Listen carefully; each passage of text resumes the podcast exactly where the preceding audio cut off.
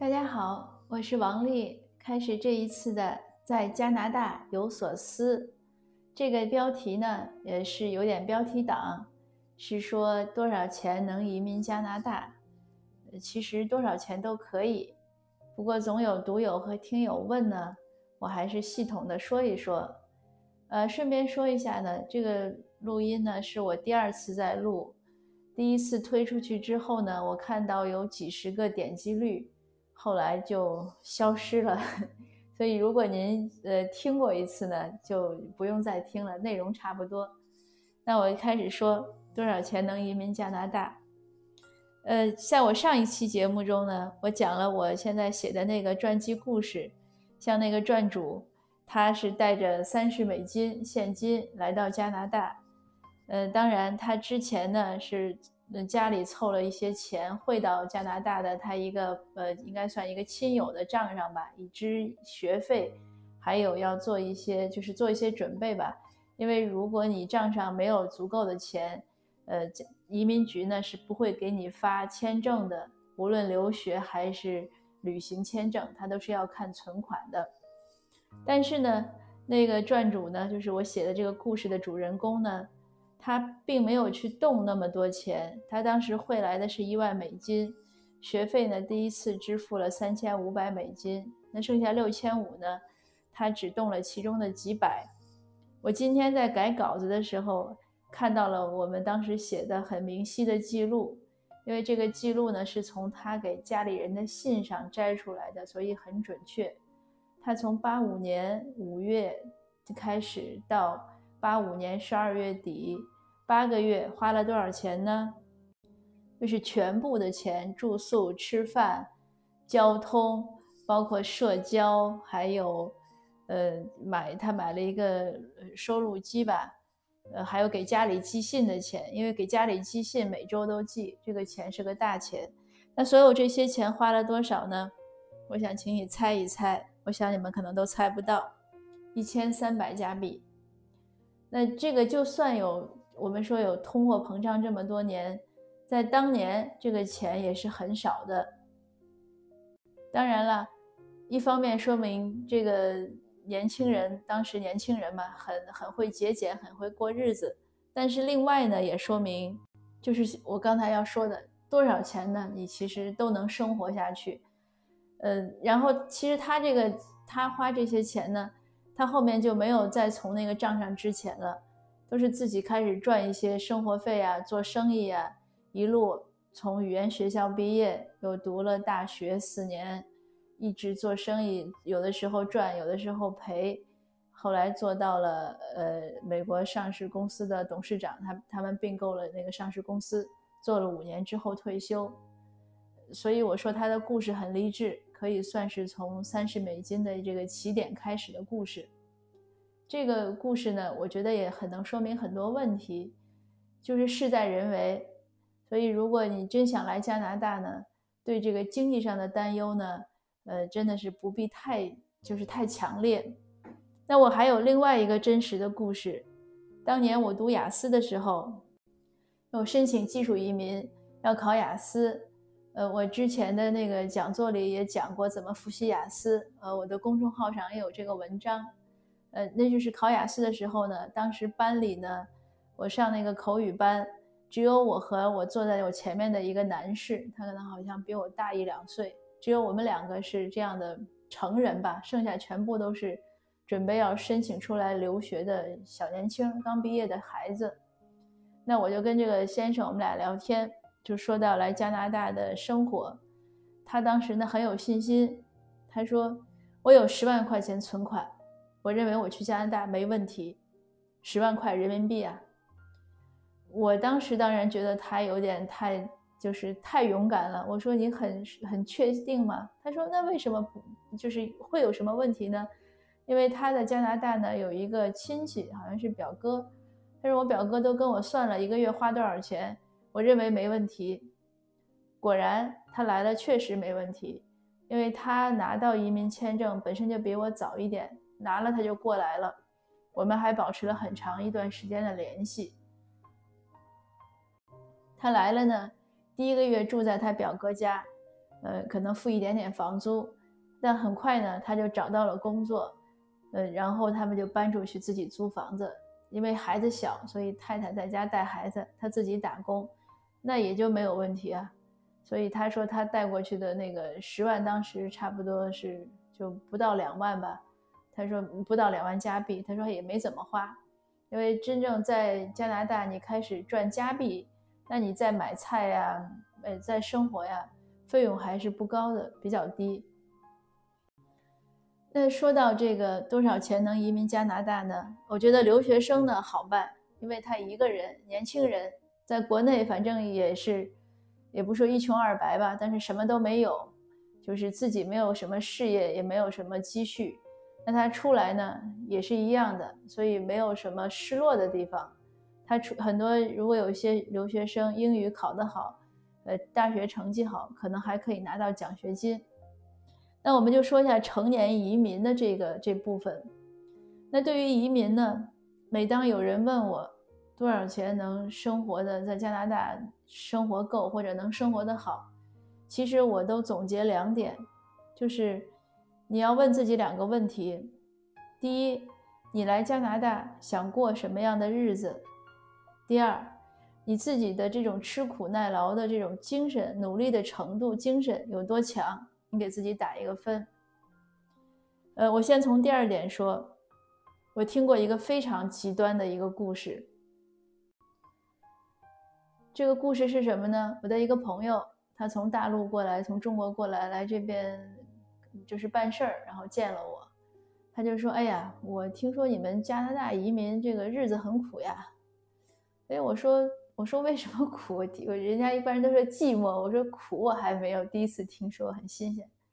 他说他的一个朋友移民到那个就是 P.I 王子岛上那个地方呢，那个要一般那个办那个项目的要在那个岛上住两年。他说他去见了他那个朋友，他那个朋友呢头发全白了，见了他呢就痛哭流涕。我一听也很就很吃惊呀，我说这个究竟受了什么样的一个虐待和折磨，能到这样的程度？他说呢，他那个朋友呢，在国内生活很优渥，有钱嘛，家里雇了两个保姆，可能至少吧，还有司机，总之就是在家里什么活都不用干，可能这个眼神一动，大概保姆就把端茶送水这些事儿就办完了。可是来了加拿大呢？他竟然要自己给自己做饭，自己收拾家，自己给打理花园，因为顾不到人，所以他这个朋友觉得生活苦不堪言。我现在说都觉得好玩，我当时听到真的是笑喷了，我觉得这是一个非常强烈的一个讽刺。我说怎么能有这样的人呢？那我都觉得这样的人，我都不说他别的。他除非是九零后生出来，才有从小才能说他从小没有干过活。你六零七零后，怎么可能从小没有干过活呢？你到七八十年代，至少八十年代前五年，我的记忆中，除了高干家里可以有保姆，那一般的家庭怎么能请得了保姆这样的这种资本主义的这种服务的这种方式，对吧？所以我不知道他那个朋友究竟是怎么样的一种忘性和一个生生活情况，可能以为自己是安徒生童话里的豌豆公主。那你如果一个人过来，你觉得自己动手丰衣足食这种事情都是一种折磨和摧残的话，千万别来，就是千万别来。还有人呢，抱怨过加拿大生活，就是觉得。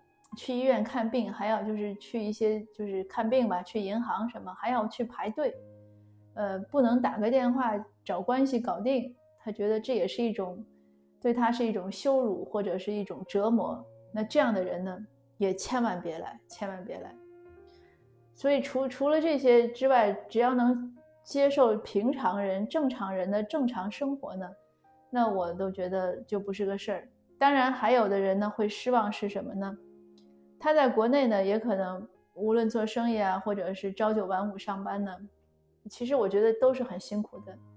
可是来了加拿大之后呢，呃，有的人就说希望过一种就是每天悠哉悠哉，呃，打猎呀，呃，开游艇去去海上玩呀，晒太阳呀，就希望过这样的一种日子。那这样的日子当然是可以过的，但是一样，它背后是需要一个经济支持的。你至少要有钱去买游艇，是吧？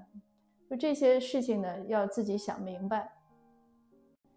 那加拿大就说它的好车便宜，比如奔驰可能有的几万块就可以买到，就是加币啊。那你换成人民币可能就二十二十几万、三十几万，但是它也是要钱呀，就是它只是比国内的那个车价便宜，但是并不意味着就是它就真的很便宜。那像我买本田可能两万两万加币，那就十万人民币。那我第二辆本田用第一辆去换，我只交了一万加币，就五万人民币。那这个差价还是有的。因此，就是我几年前有一个朋友，他做律师的，很有钱，可能他问我，他说：“你干嘛开一本田，你不开一奔驰？”我说：“我觉得这两个这个价格有差异吧。”他说：“差异算什么？你要想一想，你这个本田开到一百四十迈的时候，一百其实是一百四十公里时速，它就飘了。”我说：“你放心，我开车最多到一百公里，再高我自己就不敢开了。”就说这些呢。就就是一个是觉得好玩另外呢，就是你每个人自己要过什么日子，然后你要为之付出的努力，这个心里要有数。比如说我为什么不想去买那个奔驰呢？那奔驰好我也知道啊，那我不想那么辛苦去赚那些钱嘛，那很简单。当然不是意味着我在这儿不工作。我前看前几天有一条留言，有听友可能以为我在加拿大不工作，我是工作的。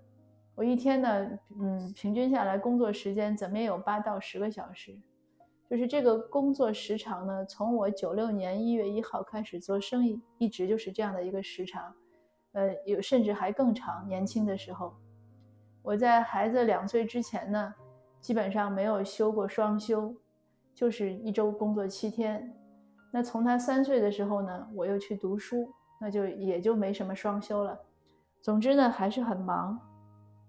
但是这种忙碌呢，对我来说不是压力，呃，我是觉得很享受，因为做的是自己想做的事情，过的是自己想过的日子。这就是每个人对努力的或者说对辛苦的一个判断不一样。我觉得我很努力，我也很辛苦，但是我不以为苦，嗯，我反而觉得是很开心的事情。所以每个人这样的事就是这样的一个状态不一样呢，他相应对这个生活的期许和获得就不一样。那再说就是再说就是刚才说你想过什么日子，是过平常的日子，就是在物质生活上啊，还是一定要去买那个什么 LV 包都要买限量版的？那这个就像说我那个律师朋友说你干嘛不买奔驰，对吧？我不想那么辛苦的去赚那个买奔驰的钱。这是一个很大的原因。那我觉得，我我给自己设定开一个本田就挺好。所以这些事情呢，因人而异。那我说一下客观的数字，在加拿大呢，每年都要报税。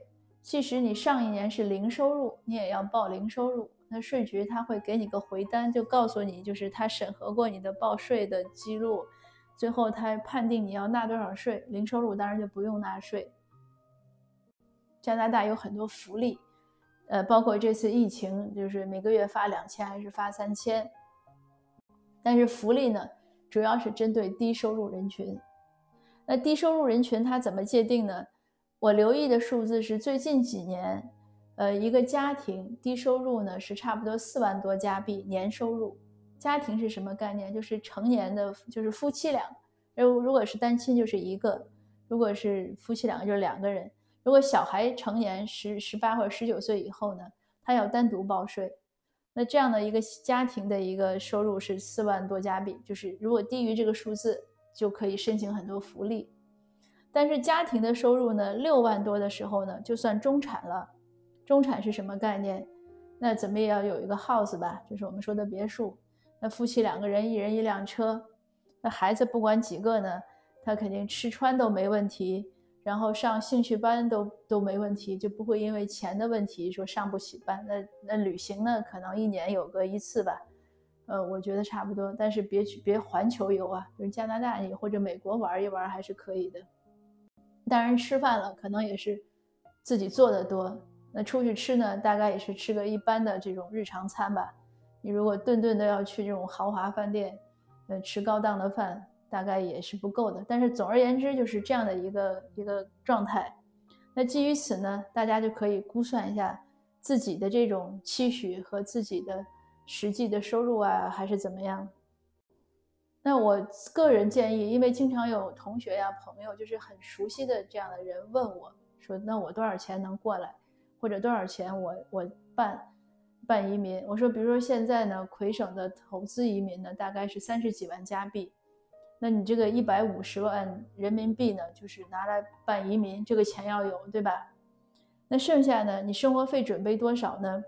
那我觉得也有一百五十万人民币也够了，那就是我们按。”六万加币算，那就是差不多五年的生活费。你五年过来，来安家，来学语言，来熟悉环境。我不相信五年五年还没有一点收入，或者还在本地找不到工作呀，或者不知道要做什么事情。那我认为一般人就一年可能或者两年都可以。你说五年我在这儿兢兢业业的找工作找不到，嗯，那这个概率基本上是为零。那至于买房呢，我都觉得不着急，呃，因为加拿大的房子呢，从总体看呢，它不是刚需，它呢也会升升降降。关键呢，如果是你自己刚来，语言呀、文化呀、社会都不不熟悉，呃，仓促的买房呢，可能反而容易会有一些疏漏的地方，不如踏踏实实的安顿下来，因为可能很多城市最后最后也会搬家，总是会搬家。呃，所以你如果没有买房的这个压力呢，这个就是一百五十万呢就更宽松。如果有买房呢，那它差不多百分之可能，我们当时是三十几的首付吧，那要看你买什么房，对吧？多少钱？然后剩下按月供也是够了的。呃，大概这个情况呢，就是我掌握的信息就是这样。但是还是那句话，就是每个人对生活的期许不一样。